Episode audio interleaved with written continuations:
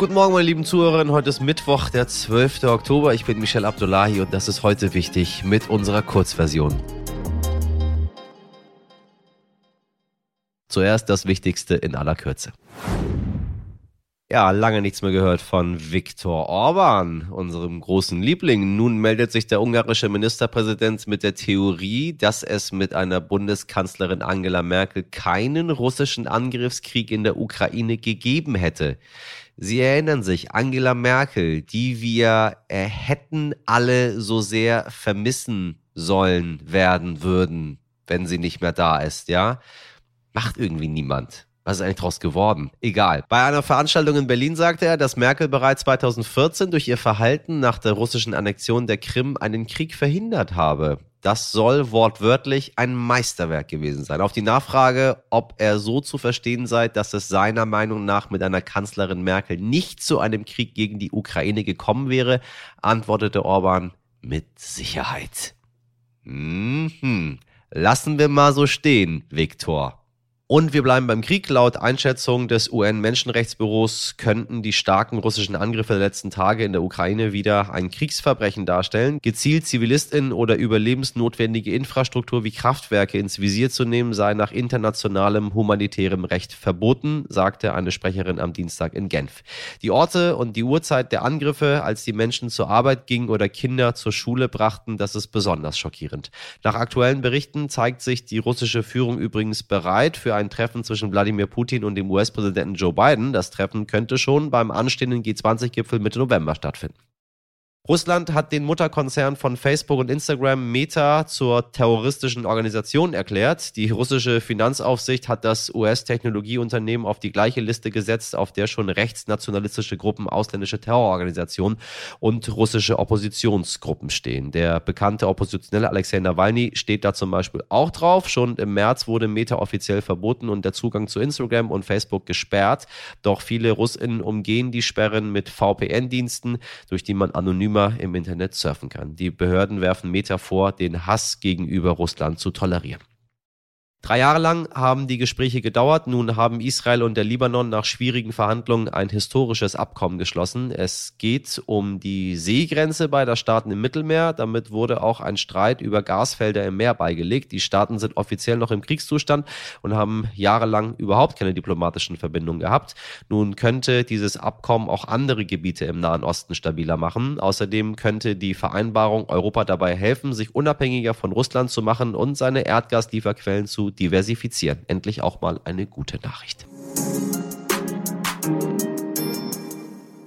Liebe Hörerinnen, wir wissen aus Ihren Mails, dass viele von Ihnen regelmäßig Auto fahren und uns auch beim morgendlichen Pendeln hören. Das freut uns natürlich sehr. Was die meisten Leute im Auto aber weniger freut, ist Stau. Oft kann da niemand was dafür, im Falle eines Unfalls zum Beispiel oder wenn zur Rush Hour morgens und abends einfach viel los ist. Manchmal gibt es aber eben sehr konkrete Auslöser, die meistens zu viel Wut und Unverständnis führen. Wenn sich zum Beispiel wie zu Anfang dieser Woche AktivistInnen auf die Autobahn kleben, um auf die Klimakrise aufmerksam zu machen. Das passiert ja immer wieder und am Montag haben sich wieder 21 Mitglieder der Gruppe Letzte Generation rund um Berlin an verschiedene Autobahnausfahrten festgeklebt. Außerdem haben Demonstrierende Feueralarm im Bundestag und im Bundesverkehrsministerium ausgelöst. Die Klimaaktivistinnen sagten dazu, die schallenden Sirenen verkünden das Offensichtliche. Wir befinden uns in einem Klimanotfall und die Regierung hat die Pflicht, entsprechend zu handeln.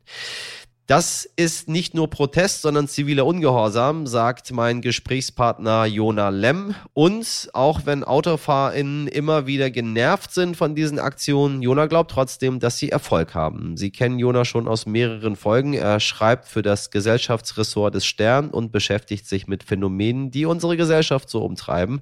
Nun mit Klimaaktivismus und Menschen, die dafür ganze Wälder besetzen oder sich eben auf Straßen kleben.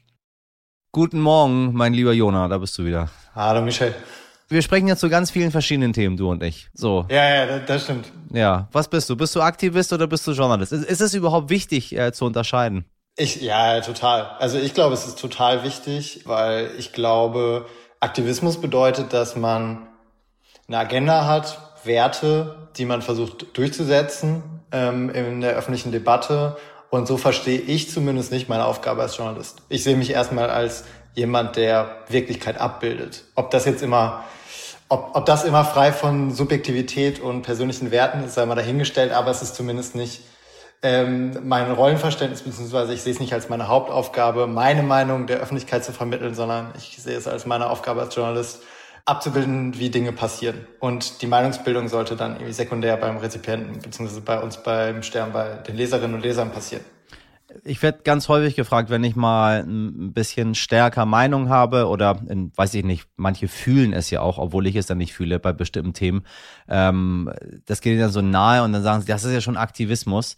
Ähm, ich habe so ein bisschen das Gefühl, wir haben einen ganz besonderen Umgang auch mit, mit AktivistInnen in Deutschland, wenn man auch auf Fridays for Future beispielsweise jetzt mal um äh, irgendein Beispiel zu nennen, ähm, raufguckt. Hast du, ist, ist es richtig? Sind wir irgendwie anders, wenn es darum geht und versuchen wir zu unterscheiden? Versuchen wir abzuwehren? Ähm, gute Frage.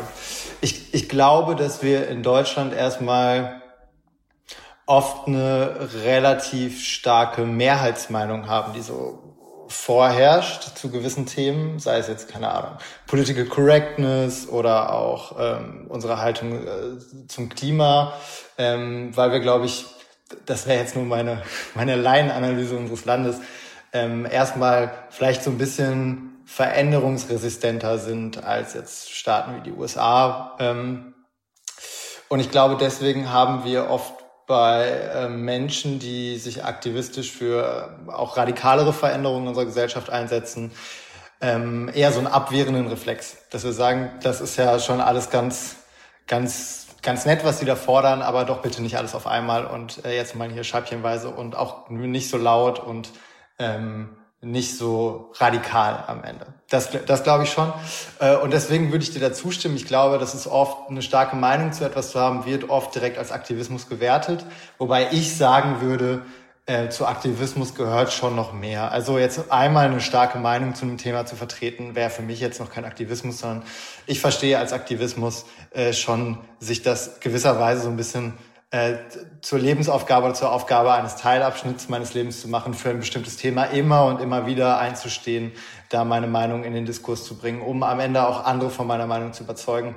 Wenn ich jetzt als Journalist einen Kommentar schreibe, da vertrete ich einmal eine starke Meinung, ähm, dann ist es jetzt für mich noch kein Aktivismus. Das wäre es eher, wenn ich, wenn ich dann vielleicht noch irgendeinem Verbund, irgendeiner Organisation beitrete und wirklich ständig da auf die Straße gehe, bei Demos rede und so. Das wäre dann für mich die Form, wo ich sagen würde, das, ist dann schon eine aktivistische Form von Meinungsvertretung, statt jetzt einfach mal seine Meinung in einem Artikel zu sagen. Danke dir sehr für deine Eindrücke, mein lieber Jona. Danke dir.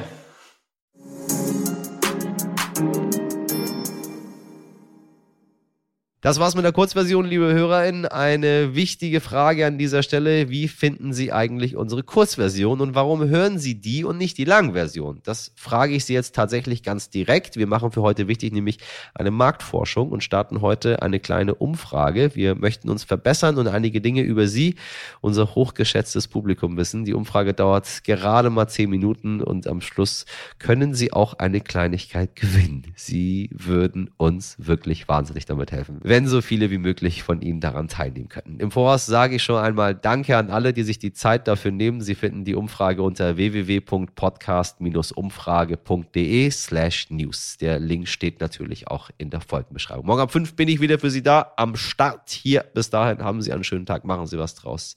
Ihr Michel Abdullahi.